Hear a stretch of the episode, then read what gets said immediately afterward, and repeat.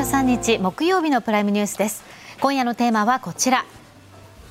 政権漂流のリスク？岸田政治と自民党に打開策は、今夜のゲストをご紹介します。元内閣総理大臣で立憲民主党最高顧問の野田佳彦さんです。よろしくお願いいたします。こんばんは。よろしくお願いします。政治ジャーナリストの田崎史郎さんです。よろしくお願いします朝日新聞東京本社編集局長室ゼネラルエディター補佐の林孝之さんです。よろしくお願いします。お世話になります。政権発足から現在まで岸田内閣の支持率の推移をまず見てみたいと思いますがこちら。まず総理就任当初は60%台でした。バイデン大統領来日のピーク時には70%近くまで上昇したわけなんですが、うんうん7月以降、安倍元総理の国葬問題や旧統一教会問題などで急落。今年春のキーウ電撃訪問など得意の外交により持ち直したと思われましたがその後50%を切ると再び下落傾向は止まらず11月の調査では支持27.8%支持しないが68.8%と過去最低を記録しました。でさらに同時期やその後に行われた各社の最新の支持率を見てみますとですね、はい、時事通信が支持する21.3%支持しないは53.3%、うん、え続いて読売新聞24%の支持。支持しないは62%朝日新聞は支持するが25%支持しないが65%とこのように軒並み20%台に下落。いずれも過去最低を記録していますまず野田さんこのように支持率低下に歯止めがかからないといった状況ですがこの要因は何だというふうにご覧になりますか？これはかなり危機感を持っていると思います。で思ってる中で多分原因はね、いろいろあると思いますよ、あの辞任ドミノがありました、はい、適材適所と言いながら外し続けたことで,、でそれは総理こそ任命権者として適材なのかという根源的な不信が出てきていると思いますね。任命責任ではなくて当事者責任が問われている段階だという意味でおっしゃってそうです。もうむしろ当事者とか総理として総理としての適材適所。なるほど、はい、あと、うん、やはり政策的に増税と減税を一体で言ってますけれども、はい、税は国家なりなんですよ、うん、にもかかわらず何か思いつきで言ってるような感があって、うん、その不信感も大きいと思いますね、まあ、私もあの復興増税とか、はい社会保障と税の一体型は国民に負担をお願いをする立場でいる苦労しましたけれども、減税を言ってこれだけ、あの支持率が下がるっていうのは、やはり説明の仕方も、あのきちっとしてないし、えー、大体税調会長と財務大臣と同じ還元という言葉を使ったって総理と違ってたり、などなど、そういうなんかある種ですね、愛想が尽きた感が出てきているということが今回の支持率の低迷に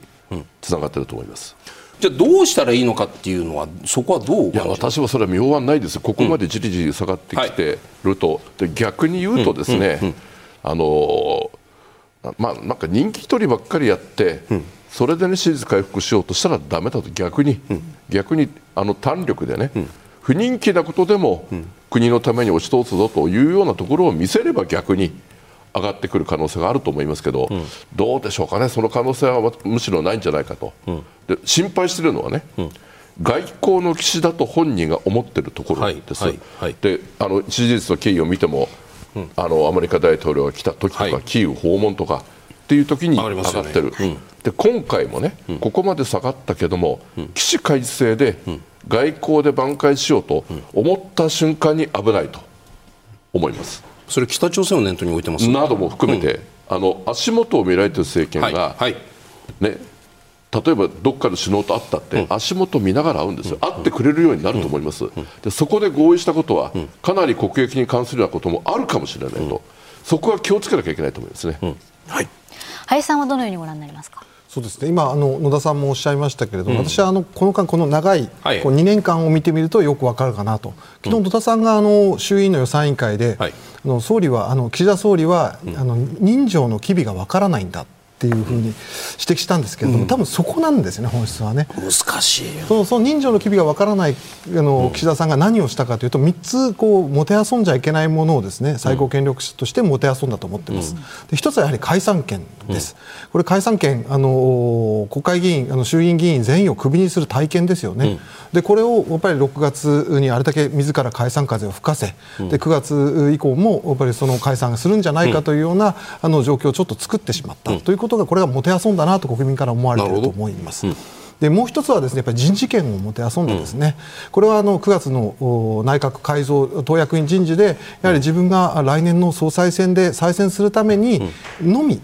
それだけを考えて、うん、あの多くの党幹部をあの変えようとしたりとかですね、うん、そういうその数用のところ支えてきた人たちを、うん、そのちょっとないがしろにしたところがありますよね、これでやっぱり党内の人心が離れてしまった、で最後はやはり今野田さんもおっしゃいましたけれども、やはり税その国民の財布をないがしろにしているということだと思います、やはり税はまさに国家なりです、で税をこういじる、税を変えるということである、税制を変えるということであれば、これやっぱり国家と国民の約束を変えるということですから、きちんと腹をくくって、覚悟を持って、その一つな流れとしてですね、ぶれない軸として説明しなきゃいけなかったけど、これができなかった、この3つなんだと思ってます、税に関しては、岸田さんは増税と言って、減税と言っているというような評価も出ているようですけども、岸田さんのその税に関するブレっていうのは、その増税を言いながら、まあ、防衛増税ですよね、防衛増税とか、まあ、社会保険あ社会保険料の引き上げ、事実上の国民負担を引き上げる一方で、減税と言ってるのはおかしいんじゃないかと、ここの意味でおっしゃってますか？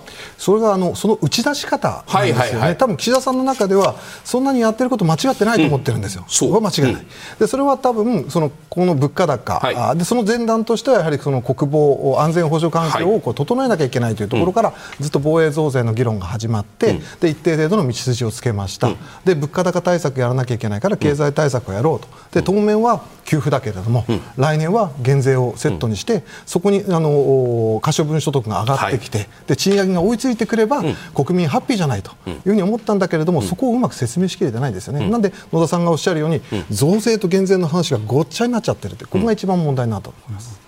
田崎さんはどのようにご覧になってますか、うんはい、あのー、この時事の調査で21.3%、はい、低いえー、低いですよねで、ね、同じ数字がどこにあるかなってずっと経緯を調べていくと、うんうん、あのー、野田さんが総理の時代の7月がやっぱり21.3%。2012年。えー、2012年。はい。えー、でそれはあの税と社会保障の一体化はい、消費税増税を打ち上げた後なんで、うん、まあ低くなってもやむを得ない、うん、えー、ところはあるんだろうと思います。うん、あでもやっぱり総理はあの本当は不安なんだろうと思うんですね。はい。はい、でも周りのに当たるとあの、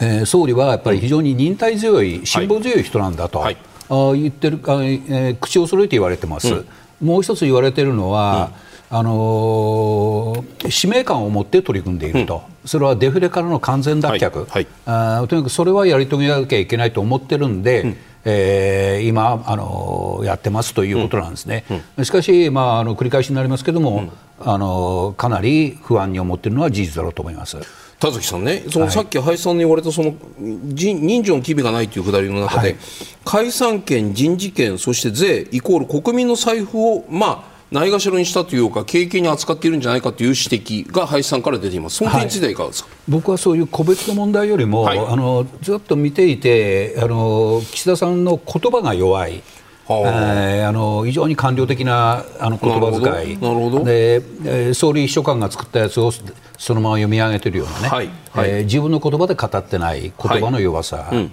あ2つ目としてやっぱりあの岸田さんあの非常に誠実で真面目な方なんですけれども、うん。うん、あのそれ以上でも以下でもなくて、えー、あの個性を感じない、はい、えー、と思うんです。で3つ目としてやっぱり政権としての演出力が非常に弱い、はい。はい、あの自民党の過去の政権あの安倍政権とか、はい、あ小泉政権、あるいは中曽根政権いずれも、あの長期政権に築いたのに比べて、うん、やっぱり政権としてどうやって国民に伝えていくか、うん、どうやって総理大臣を見せようとするか、うん、そこが弱いんじゃないかなと思います。だからここの問題その林さんおっしゃる通りなんだけれども、それであってももうちょっとその言葉をはっきりと伝えると、言葉で伝えるとか、あの見せ方、そういうところを工夫していれば、うん、あこれほどまでにはならなかったんじゃないかなって気がするんです。野田さん、その敵に塩を送るみたいな話にはなるんですけど、今のね、田崎さんの言われたその岸田さんは言葉が弱いよ。官邸としての演出力もちょっと足りないんじゃないかっていうその見せ方の問題ないしは発信の仕方総理としてそのもうちょっと工夫した言い方ないしはもうちょっとこううまい伝え方あるんじゃないかと感じる部分ってありますか？いやあの私はやっぱり技術の問題じゃなくて、うん、本質的な問題だと思ってましてね、うん、あの私、防衛費増額賛成ですよ、はい、でそのために国民負担は必要だと思いますよ、うん、ちゃんとそれ言えばいいじゃないですか、なんで先延ばしするんですか、こんな重要な政策を。なるほど。で法人税、所得税、たばこ税と、項目まで上げてるんでしょ。うあとはね、うん、じゃあどれぐらい負担するかということを明確に言わなきゃいけないじゃないですか、うん、それいつまでも決めないで、うん、で減税が出てくるわけじゃないですか、あの予算委員会でも言いましたけどね、はい、岸田屋という飲食店入って、メニュー見たら、はい、うまそうなメニューあるなと思ったら、料金、時価としか書いてない、これが今、国民の不安じゃないですか、時価としかない。間違いなく将来は増税があると、で少子化対策だって、これ、静かなる有事だから、負担があるならややるべきですよ、それもなんかもやもにゃしてて、きちっと出してこない、でそこで今度はまたね、減税みたいなこと言ってるから、僕はね、大事なね、国の体系に関わるようなことの負担だったら、早く決めて、打ち出して、そして国民を説得すべきだと思います。ぱりどっかね、人気取りのポピュリズムに走ってるがゆえに、うん、それが見透かされてる本質じゃないかと思いますね。それと先ほどあの野田さん、不人気でもその胆力を持ってやるべき政権、政策を打ち出すべきだというふうにおっしゃいました、はい、それ例えば野田政権の末期において、まあ、それこそ税と社会保障の一体改革にて消費税についてバーンと打ち出したけれども結局あのその消費税を打ち出したものの支持率の低下に歯止めがかからず政権を、まあ、最後のその解散という勝負に行かざるを得なくなった。これはな野田さんから見たときにあれは、まあ、党内のさまざまな動きがありました。離党騒ぎとかいろんなことがありました。そちらが原因と見ているのかないしはその消費税のことをバンと打ち出したことが国民の民主党離れを加速したのか。これどうご覧になっていますか？消費税はですね、うん、最初打ち出した頃は、はいあの支持率やっぱり低かったんですよ、低かったかそのその政策に対する、だけども国会での社会保障と税の一体改革の議論とか、はい、あのメディア含めて、うんうん、あの断るたびに説明をすると、も半々ぐらいになってきたんです、ね、なるほど。なるほど。だ負担を求めることでも、うん。やはりね、きちっと説明していけばご理解をいただけると思います、うん、で最後のね、うん、私の方のあの支持率の問題というのは、うん、消費税の問題というよりも、それはもちろん人気が、ね、高くなる政策はないですよ、ないですけど、うん、コアな地位層は変わってない、うん、むしろ党内のバラバラ感が、やっぱり野田はちゃんとまとめきれなかったということの評価だったんではないかと思いますね。今の話は田崎さんどうお聞きになりますか、うん、あの税金について、はい、あの去年暮れその閣議決定しているのは、はい、あの所得税、法人税、えー、たばこ税については、例えば所得税だと1%分をこうああの当てますという言い方で、うん、ある程度あの見えてはいるんですね、うん、ただ実施時期をいつにするかというのは示してないんですよ。からそれがやっぱりあの弱いところで、うん、あと少子化対策については実質的な負担が生じないようにやりますっていうふうに言ってるんだけれども、本当にそうなの？という目で見られてしまってるんで。えー、早く出した方がいいと思うんですけども、なんか年内にもちょっと出しそうもない感じですね。なるほど。年内、工程表は出すんだけれども、はいあのいついくらっていうことは出しそうないんで、うん、あこれではなかなかやっぱり国民の不安解消にはならないだろうと思います。じゃあ、田崎さん、例えば今、野田さん言われたみたいにね、はい、43兆円防衛費積み増します、財源必要です、ないしはあの子ども子育て支援3.5兆、足りない分は社会保障費、社会保険料上げます、これをはっきり言うことが、今の岸田さんに求められているというふうにお感じになりますか？うんとそれはあのどうですかね、うん、まあ、はっきり言った途端またこう批判も強まるんで。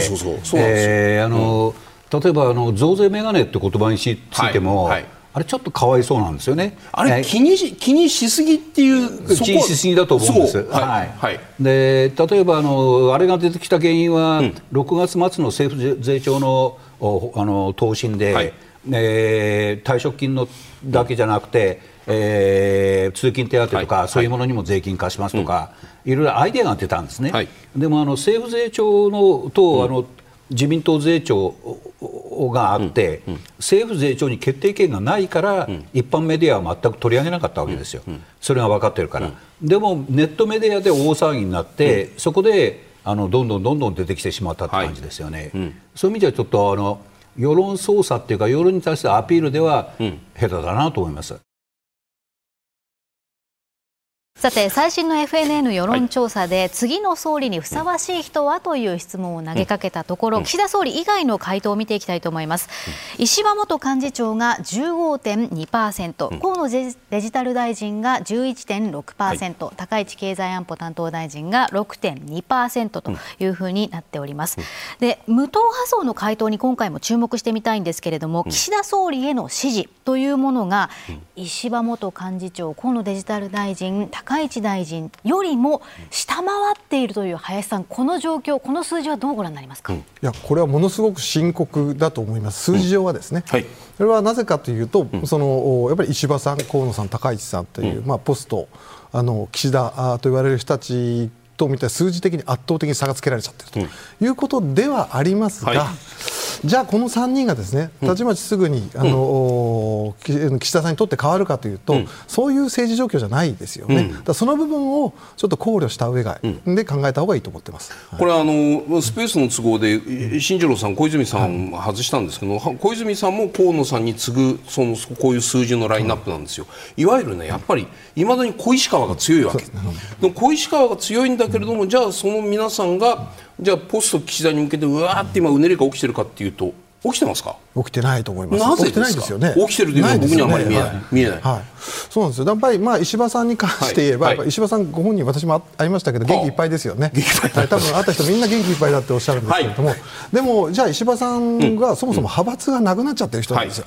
でこれ20人のその推薦人がいないとそもそも総裁選にすら出られない。で前回出られないと思ったからこそ河野さんにくっついたわけですよね。っていうような状況の人がやっぱり上位にいる、はい、で小泉さんはまだまだちょっと早いよねってやっぱりみんな思ってると、うん、で河野さんはやはりその党内の人気があまりないのと、霞が関がやっぱりちょっと嫌がってますよね、うん、でそういった状況を勘案するとですね、やっぱりまだちょっと岸田さんを本当にガラッとひっくり返すということはないんじゃないかというのが、あの大方の見方ですが、私一つはただし、ちょっと気になっているのは、その後見人たる、その後ろにいる人たちです。菅さんと二階さんです、はいうん、でこの2人のこう動きというのが一つポイントになっていくんじゃないかなと思っています、うん、そうすると仮に例えば今言われたみたいにあの派閥の領袖じゃない党内で人気がない霞が関で煙たがられているような人でも菅さんと二階さんがぐっと押し込めば河野さんとか石破さんに勝つ目が出てくるかもしれないという意味でおっしゃる。そうですね。これはもちろん展開次第、うん、それからあとはタイミング次第だと思いますが、はい、その一定程度のその塊ができるわけですから、うん、これであのもうすでに永田町の中では、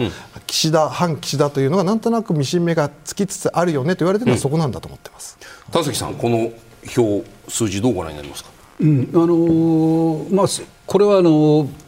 あるもっと会に属している下の実力者の人が言ってたんですけれども、これ、質問聞くときに、あいうえお順で言ってる、聞いてると、なるほど。そうすると、石破さんが強く出ると。あそういうもの？すいません、反省します。いやいやというふうに、それは負け惜しみだと思うんですよ。いやいやいやそれはこれは冗談で言ってるだけで、あのそういう状況あるしても、やっぱりあの、これねあの一般の人から見る、はい、あのその議員の人物像と、永田町で見ているその人たちの人物像が明らかにギャップがあるんですよ。うん、でだから永田町で見ている人たちは、うん、その石破さんや河野さんや高市さんを知ってるわけですね。はい、でそうするとあのちょっとこういうことあったよねああいうことあったよねと。いうのはあの積もり積もってるわけです、うんうん、一般の人はそれには見えない、うん、だから一般の人から見てあのいいかどうかっていう調査なんで、はいえー、これが次の総理総裁の座に結びつくわけじゃないと思います、例えばですよ、でも、はい、その総選挙が近くなった時に自民党の国会議員の皆さんが岸田政権の存続を考えるのか自分の当落を考えるのかといったら当然自分の当落を皆さん考えるですよ、はいはい、自分の当落を考えるときにじゃあ次の総裁誰がいいのかその直後に解散総選挙があるぞと思ったときにこういう数字、まあ、これうちのデータだけなんで他社も似たような数字をやれば多分似たような傾向が出るかもしれない。こういった特にこの一番下の支持政党なしのところで、はい、0.6%の人なのかそれともそれの20何倍を持っている石破さんないしはなんか10、20倍弱持っている河野さんとかね。無党派の票を集められる人、はい、ここにぐーっと国会議員票ないしは党員票が出てきたときに自民党総裁選っていうのは党内の事情とか霞が関の嫌悪とか派閥があるかないかとかっていうその力学を超える可能性、はい、どうですか？あのでもその3人よりももっと他の人に向かっていくんじゃないですかね。うんちなみにはい。誰ですか？だと思うな。ええ、だからなんか口ごもってしまうんですけど。言い方どうぞ。聞きたいです、だからねあの例えば菅さんがその3人のうちの誰かを押すかって言ったら、はい、僕は河野さんを含めて押さないんじゃないかと思いますよ。それは小石川をまだ勝負させないという意味ですか？いやだからだから菅さんも、はい、にしても二階さんにしても、はい、あの非主流ですよね、はいはいはい、で今度は勝てる候補を選ぼうとするわけです。総裁選で勝てる候補、ね、総裁選総選挙じゃなくてね、ええ。はい、あの総選挙でも総裁選でも両方で勝てる候補を選ぼうとしたら、はい、おそらくあの総裁選で勝てるという人は、うん、その3人ではないと思いますよ。なるほど。最大派閥。最大派閥か最大派閥はあのまだ候補者そうそうそうそう。最大派閥の誰かをぐっと引っ張るか、ええ、は現職の幹事長ですよね、そうですね、まあ、その他いるかも分かりませんけどまあでもその二人ぐらいですかだからそうじゃないと思うよそうじゃない、はい、他にもいる、はい、なるほど、その名前は今日はあんまり明かさない方がいい感じなんですか？あんまりね、あの言うとね、はい、あの僕もいろいろいろいろ。迷惑かかる ただじゃあそういうこう少なくとも支持政党なし無党派に対してのアピール力というのは選挙が近づけば近づくほど党員投票においても国会議員投票においても大きな要素を帯びてくる。けれどもこれだけじゃなくてその他の押しやすい人そこでもやっぱりまだ少し派閥の論理と勝てる候補、勝てる総裁というのの折衷案みたいなところに落ちていく、こういう意味でおっしゃそうです。あの、うん、自民党、これ、あくまで自民党の国会議員と自民党員が選ぶ選挙なんですよ、その人たちが自分たちでの選挙が勝てるかという観点から投票するのはその通り、うん、でも、あくまで選ぶのは自民党と自民党員ですから、その人たちにまず受け入れられる人じゃないといかんわけですよ。はい。そうすると、おそらくその3人ではないだろうと思います、石破さんってなんでだめなんですか？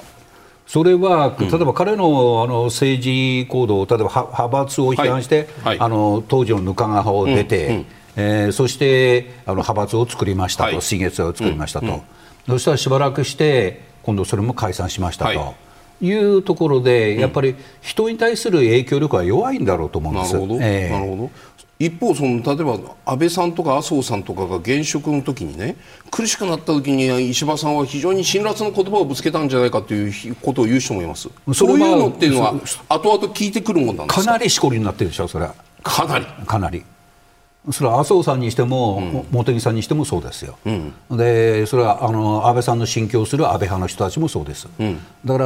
らあの党内で多数を形成するのは僕は難しいと思って見てます。はあ、野田さん、そういう自民党の、まあね、こういう話ですよ、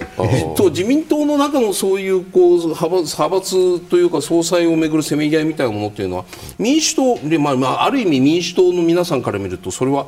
よく派閥がなかったとかね。でもあの細野さんなんていうのは派閥が必要だと思って自民党に来られたりするわけですけれどもこういう派閥間の構想とか総裁候補選びっていうのはどう見えるんですか？いやそれはライバルがどういうふうになるかってものすごい気になりますよね、うんはい、でこれもね面白いなと思うんですよ、うん、あの岸田さんやっぱり支持率低い、はい、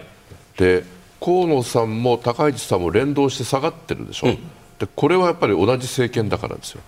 連帯責任ですよなるほど。で石破さんだけは主流ではないから、はい、政権でも党の中でも、うん、だから上がってるんですね、うん、で注目すべきはね、うん、自民の支持、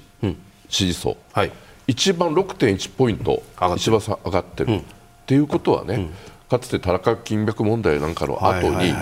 クリーン幹を選んだでしょ、はい、で自民党支持層はやっぱり次は今までの流れと違う、勝てるかもしれないという候補を、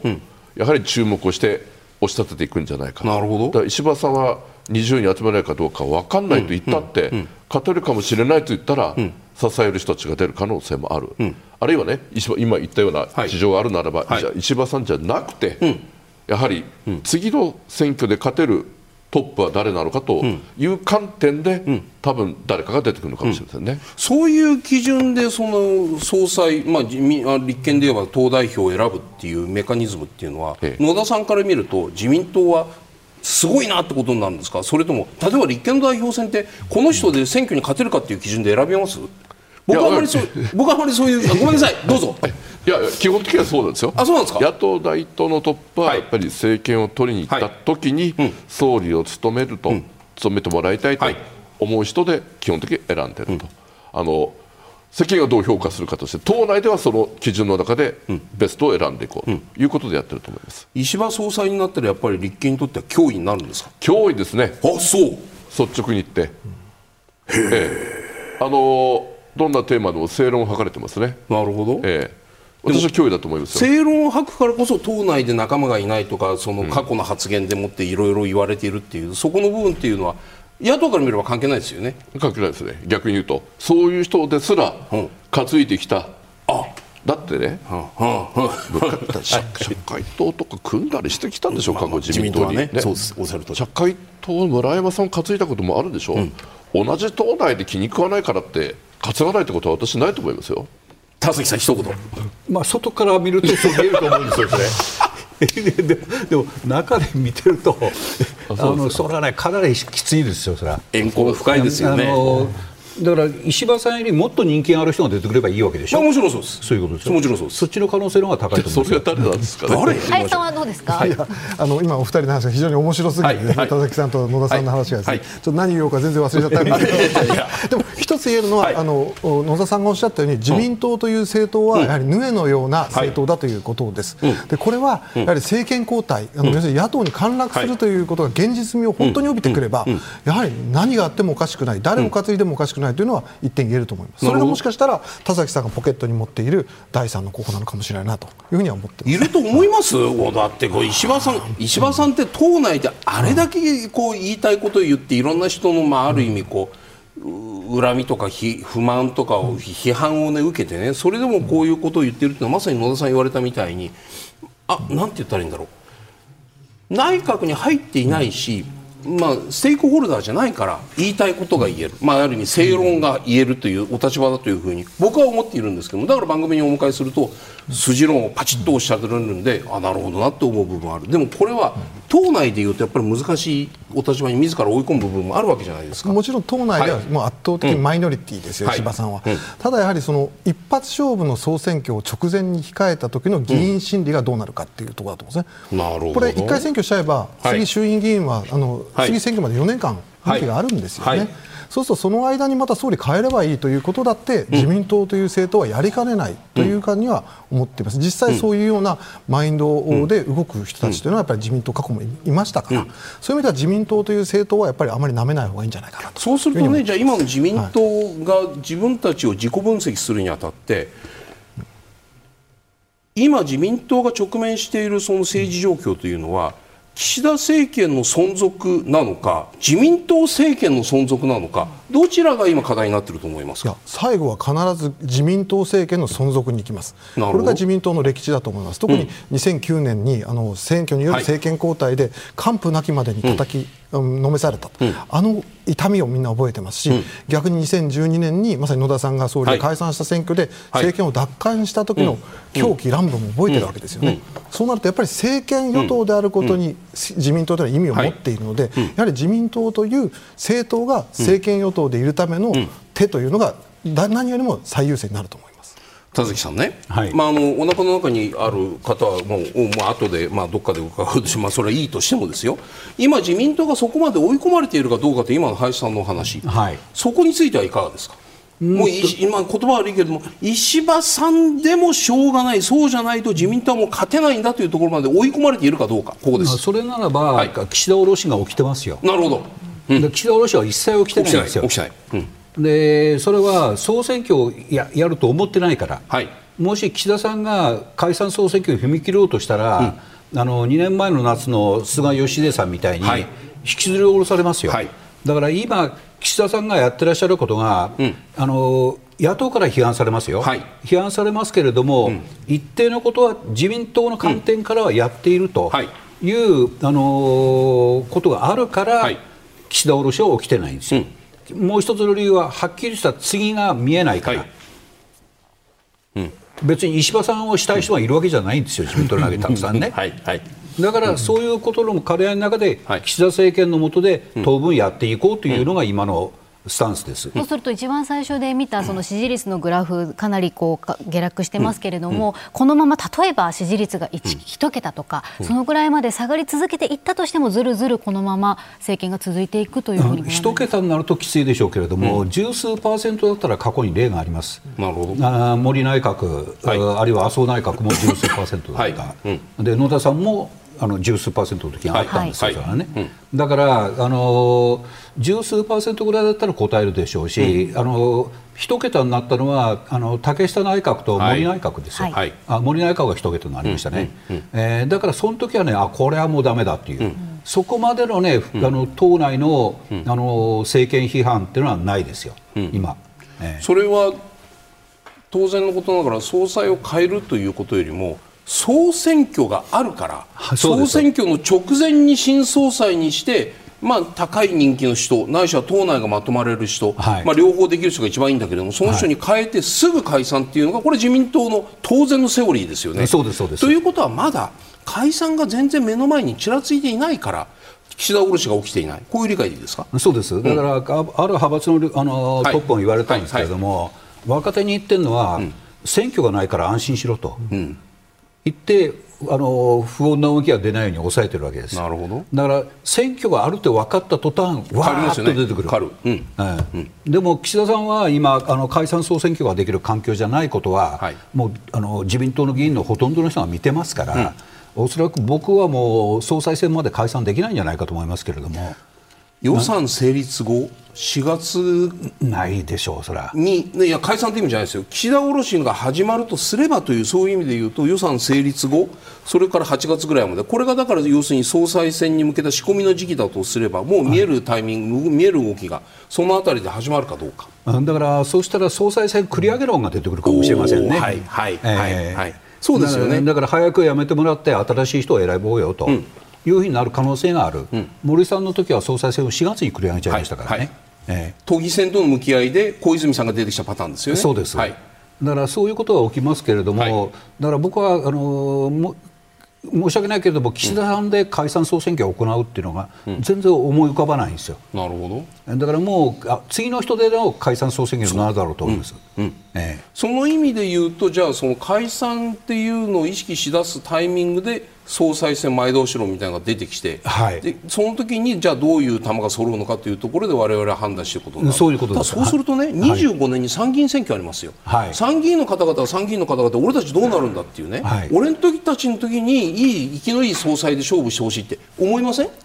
でもだから2002来年2024年中に、はい。はい、えー、新しい総理総裁になって、うん解散総選挙して、うん。うん、そして参院選挙でいいですよね、なるほど。25年に。なるほど、ええ、野田さんね自民党の政治の話ってこう田崎さんからこうやって教わってるとやっぱりこう政権維持と解散総選挙と総裁選っていうのが全部バチッと一致してますよ。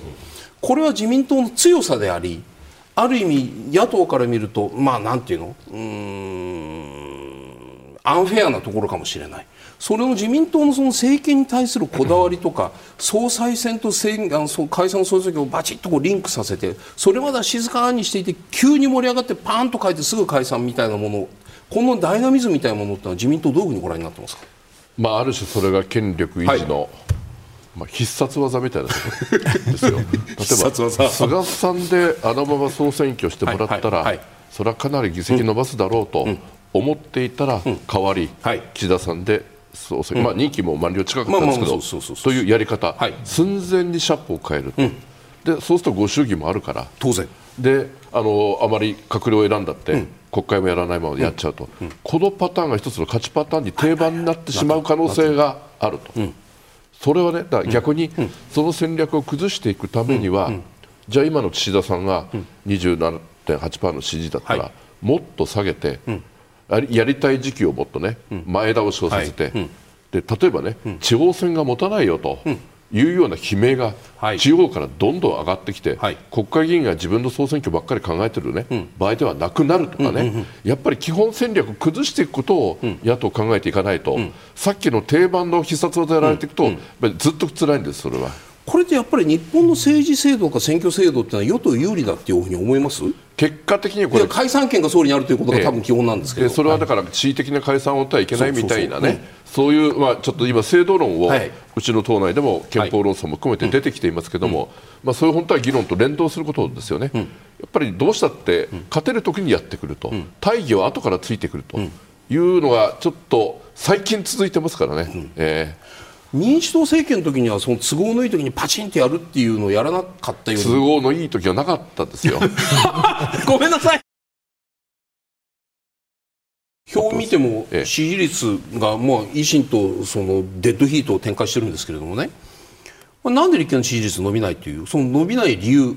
どこですか？あの私はやっぱり、はい、野党第一党として、うん、いろんな政党があるけれども、うん、まとめてね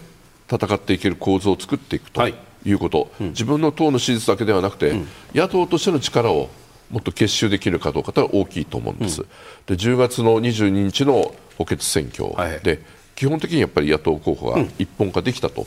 い。うことが1勝1敗で、負けたところも善戦をしましたよね。ね。ということをもっと次の総選挙の前には構図として作っていかなければいけないだろうと思います。から立憲で言うならば、はい、やはり政権を取った時にあの人たち大丈夫なのかという不安があるんだろうと思うんですね。でそれに対する答えは、困ってる人、弱ってる人のための気づきがあって、そのための議員立法はいっぱいあるんだけども、じゃあ外交安全保障とか、はい、税財政とかという骨太のところの安心感を持てるかどうか、でこれはやっぱりこれからの打ち出しだと思うんですが。変わりつつあるんではないかと。変わりつつあるってでも共産党と選挙協力とかそういう話になってると変わりつつあるよ選挙協力の話になってないと思いますので。なるほど、ええ、共産党と今の関係ってのはあれ選挙協力ではないんですね。選挙協力の話を具体的に詰めてるとは聞いていません。なるほど。あの泉さんが C さんと会った時の話のことをおっしゃったでしょ、はい。はい。はい、あの時はまあ聞いてる話ですよ、うん、党内での聞いてる話、説明というのは、あの22日のまさに補選終わった後でしょ、はい、そうです。で直後に各党に挨拶回りなんです、うん、挨拶回り、はい、で、えー、すなわち共産党も言ってるけど、うん、れいわも、はい、社民党も、うん、維新も言ってたかな、うん、で翌日に国民民主党が入ってた、はい、まさに挨拶回りの中で、うん、えー、野党のあの最大化を目指しましょうということを泉さんが言ったということで、それに共産党の支持者が賛同したと。いうのが私の聞いてる話。でそれは別に選挙協力とか連携で合意したとかっていう話では決してないと思うんでね、うんうん、その野党の最大化っていうのは当然言うべきことではないかと思いますんで、野党議席の最大化を目指すところで一致、それと選挙協力はイコールではないということでいいんですね。イコールではないと思いますね。選挙協力ってのはなんとなく政策協力んで、もちろんそうです。もちろんそうです。そこまで言ってるはずはないです。はい、挨拶回りで、ましてや、その意味で言うとじゃあ例えばその外交安全保障財政政策とかそのいわゆる骨格となるような基本政策において国民の信頼を得るためには、うん、まあはっきり言っちゃうと共産党との政策連携というのはあり得るんですか？政策協定を結んでなんとかっていうのはありえないんじゃないですか？はいはい。うん。政策協定結んでこういう政権取りましょうという、はい、それはないと思いますない。ない。そうすると向こうが勝手に候補者を下ろしてそこに立憲が立っていてかつかつまあそれなんていうの非常にこう消極的な候補者調整みたいなね。候補者調整というかね、はい。うん、あのみんな野党が立て合ってねこの間、千葉5区みたいに、はい、それそれそれ本当は園村氏の問題があったわけだから、お給をせなきゃいけないときに、うんうん、みんな野党がバラバラになって勝てなかったねと。はい。言うんじゃこれは有権者申し訳ないです。あの時の自民党の得票率がもうなんか3割もいってないんじゃないですか。それでも勝たしちゃったということは、それはやっぱり国民に対して申し訳ないわけですから、だとすると無用な争いはしないでね、できるだけやっぱり選挙区では自民党に一騎打ちの構図で持ち込んでいくように。するというのは、基本的にやっぱり抑えておかなければいけないことだと思います。はいさん、今の野田さんのお話、どう気になりますか？政策、政策の連携はしないと。でもその一騎打ちの構図には持っていくんだと。この辺りそのきちっとお腹に収まるようなビジョンとしてお聞きになりますか？これがやっぱり国民から見るとやっぱり分かりづらいですよね、うん、ただ、まあ、あの立憲の人たちの気持ちも分かるんですよ、はい、やっぱりあの立憲共産党という言葉がですね、うん。はい、あまりにもパワーワードだったってことなんですよね、はい、だからやっぱり少しでもその協力が見えてしまうとですね、可視化されてしまうとこれはまたある時と同じになるぞというトラウマがあるんだと思います、なのでやっぱり野田さんおっしゃるのは、まあ、政策合意した瞬間にやっぱり C さんと泉さんが2人並んでですね、握手するわけですよ。でやっぱこの絵はもう多分立憲にとってみたらもう本当にあの一般のですねあの、国会議員の方々から見ると、はい、ちょっと耐えられないんだと思います。うん。うん、でただし、さっき反町さんおっしゃったように、あの立憲が立てるところにですね、あのなんとなくあうんの呼吸で共産党が立てないと。いうような選択肢っていうのは僕はあるんだと思うんですが、それもまた、やっぱりこれであの C さんと、あの泉さんが並んでこの選挙区では立憲だけですって握手したらこれも持たないという状況なんでどうやってうまくそのあたりのあうんの雰囲気を作っていくかっていうのはこれからなんじゃないかな、その今のお話って立憲にとっては美味しいけど、共産党のうまみって何ですか？そこなんですよ。共産党実はうまみはあまりないんですよね、ね、だそういう意味でやっぱり共産党はなるべくこっちの土俵に入れて、はい、でも立憲はその土俵の外で、あんたなんとか大人の対応してよっていうところが、ぱりなかなか分かり合えないというのもこれ,、ま、これまでもそうだったし、うん、これからも実はそういうんじゃないかなというふうに思っています。田崎さん。ええ、だから今のあの立憲民主党の執行部は、はい。はい、まあ、あの野田さんのような解釈も成り立つことができる、うん。はい、一方で連携もしている、はい、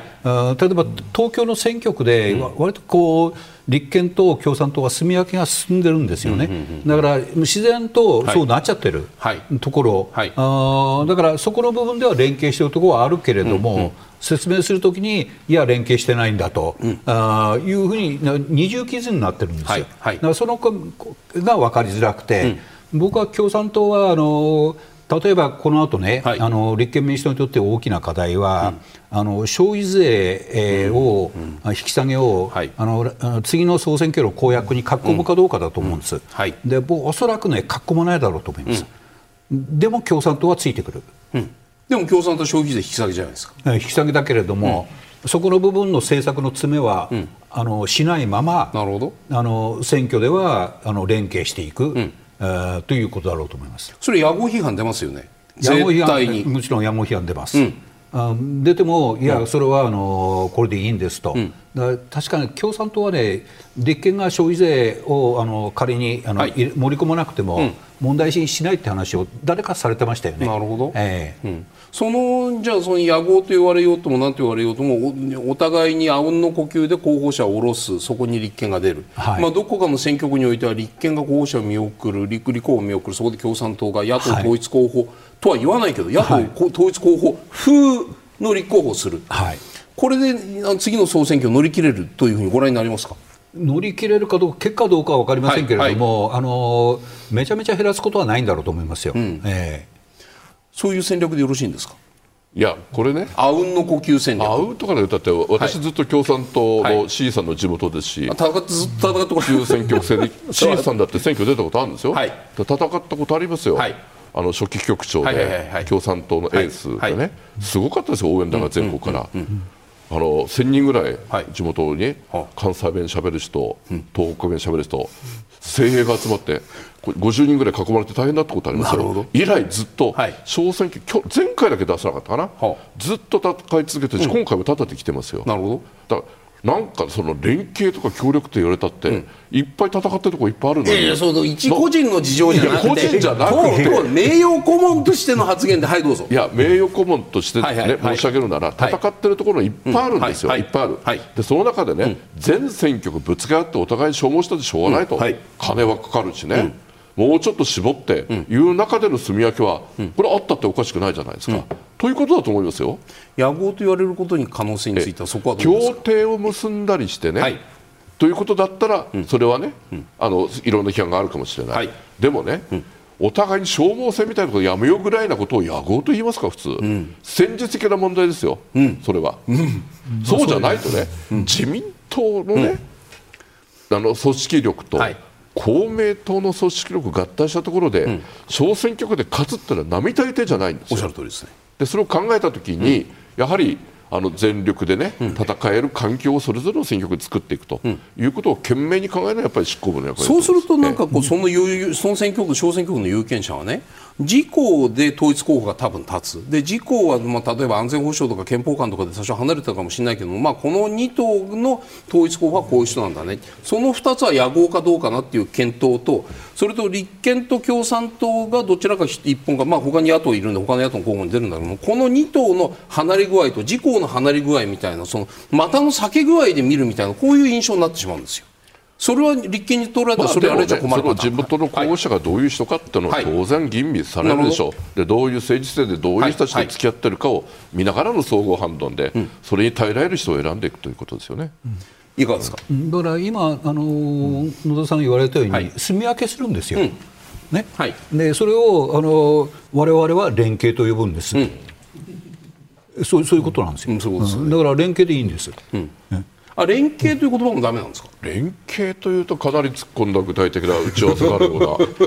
でも住み分けですよね。住み分けられるかどうか分かりませんが住み分けるっていうのはお互いに、あの話し合いかなんかして、うん、ここにしまこっちは、はい、あの共産党立ちますよ、うん、話し合いするかどうかは分かりません分かるけど、はい、しないでも、はい、お互い住み分けてるってことは、うん、外から見るとこれ連携してるんだなってことになりますでしょ。はい新聞的に言うとね、まあ、野田さんの選挙区に野田さんの選挙区には共産党の方が多分立つんでしょう、まあ、そこはこここちらの選挙区はまあ例外的にしても、じゃあ例えば共産党立憲がどっちかの候補が立ってどっちかが立候補がしないような場合っていうのはこれは連携なんですか？住み分けなんですか？政策、選挙協力。はいどうぞこれ新聞にあの非常に便利な言葉があって、事実上のというのがあるんですね。あそれ。事実上の連携という形になるんだとは思いますが、これすべては自民党次第だと思います。自民党政権倒せるぞとなってくるとこれは野合という批判をそれが上回る可能性があると思っていますので、そこはやはりそのただただに立憲民主党と共産党との一対一の話じゃなくて、これ自民党まで含めたやっぱり全体の選挙情勢、政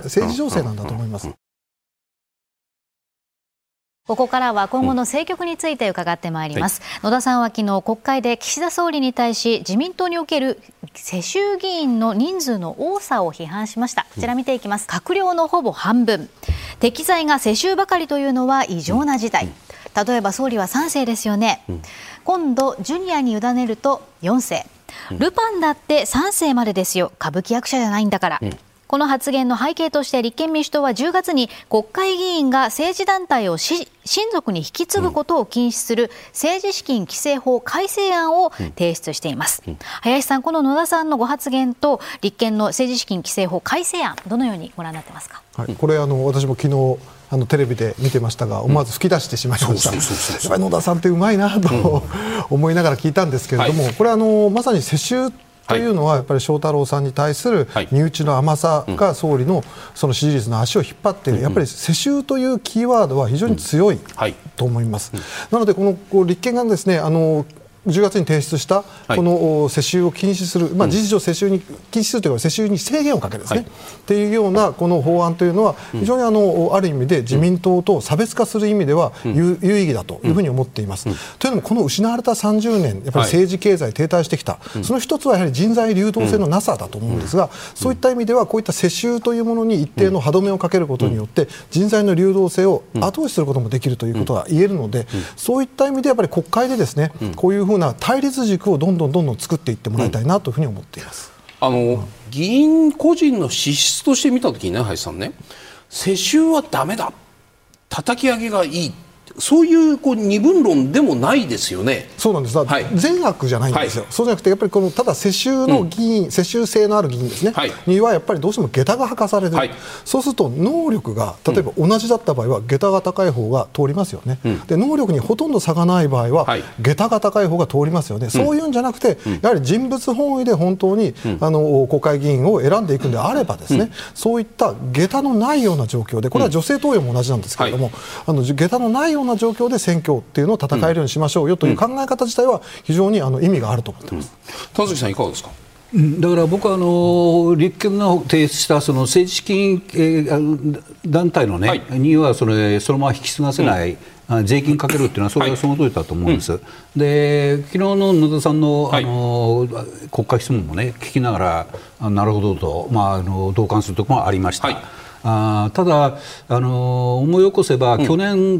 あの一昨年のあの4月のあの補欠選挙で、はい、長野選挙区で、えー、の参院の長野選挙区でね、はい。あの立憲民主党は畑次郎君を立てたんですね、雄一郎君の弟のね。雄一郎君自身が畑勉さんがお父さんで、その方のお父さんは畑武四郎さんなんです。畑武四郎さん、畑勉さん、畑雄一郎さん、畑次郎さんなんです、これ、ルパン4世になっちゃってるんですよ、ね、だから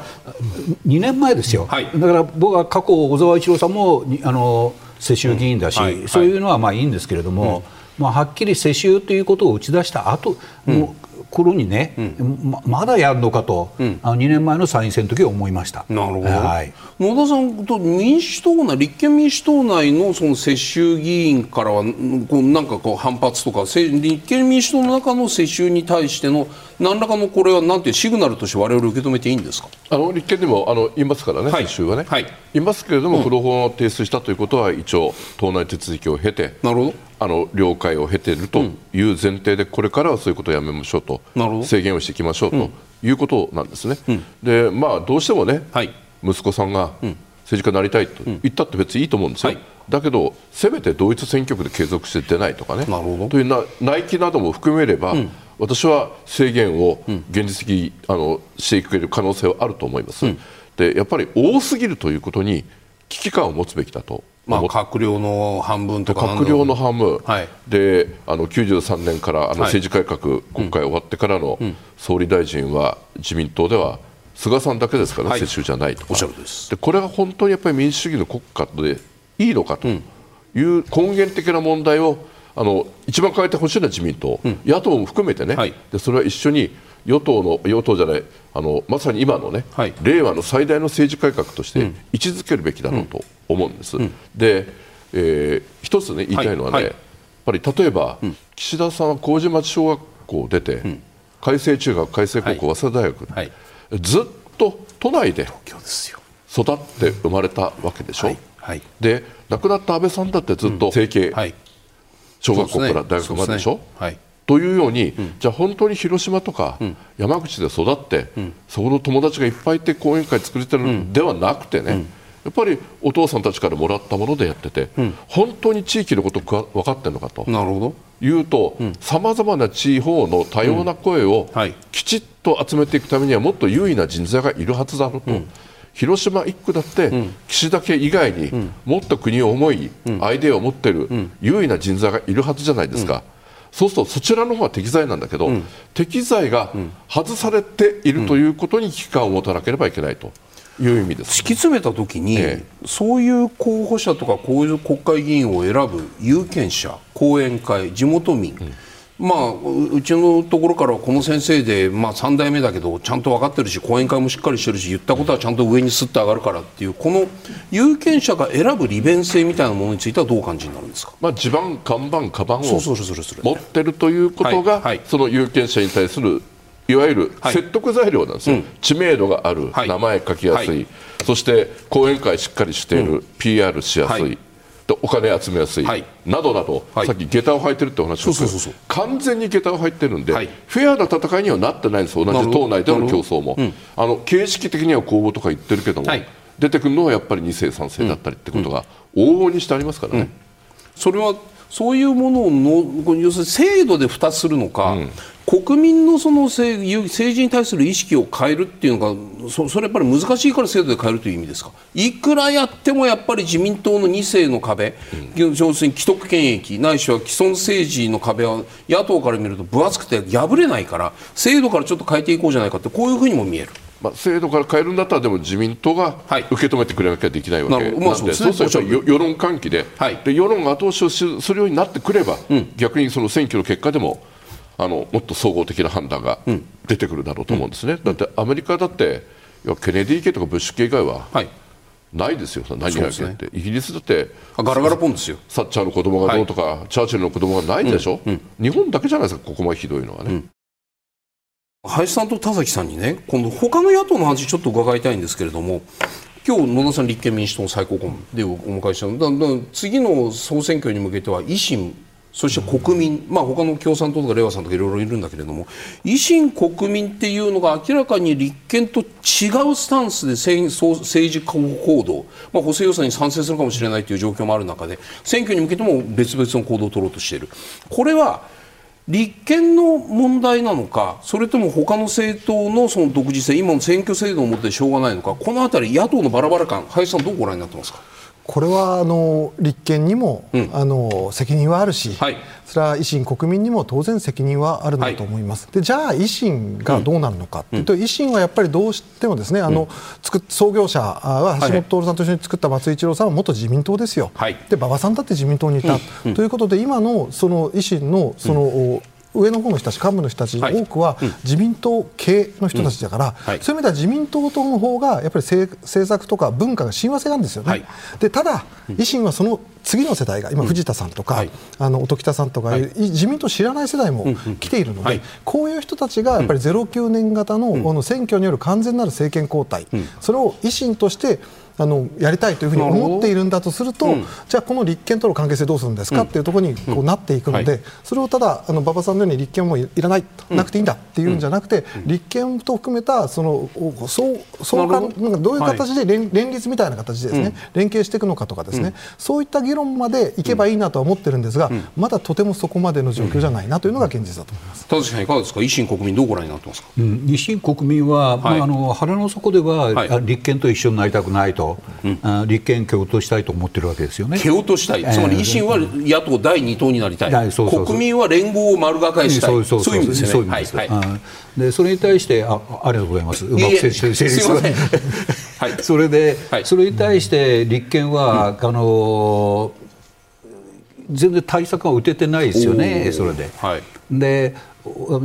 もうちょっとなんか人間関係深めるとか、うんあの一致点を見出していくとか、はい。うん、あということになっていけばいいのに、うん、まあ、あの一番のお兄さんなわけですよ、立憲は。立憲はそうですね、えーはい。でお兄さんがあの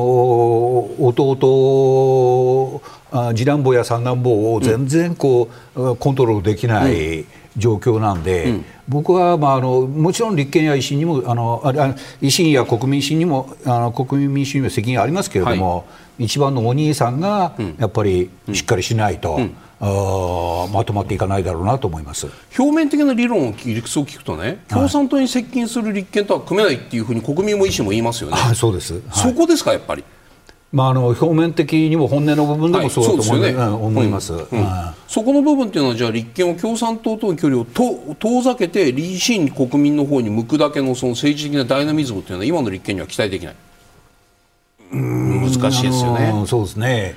だから国民民主についてはまあ近親憎悪的なところもありますでしょ、はいうん、で維新はやっぱりあの取って代わろうとしてるから、あそういう人たちであってもうまくやっぱり少なくとも国会運営上はまとめていってほしいんだけれどもすぐ喧嘩しちゃうんですよね。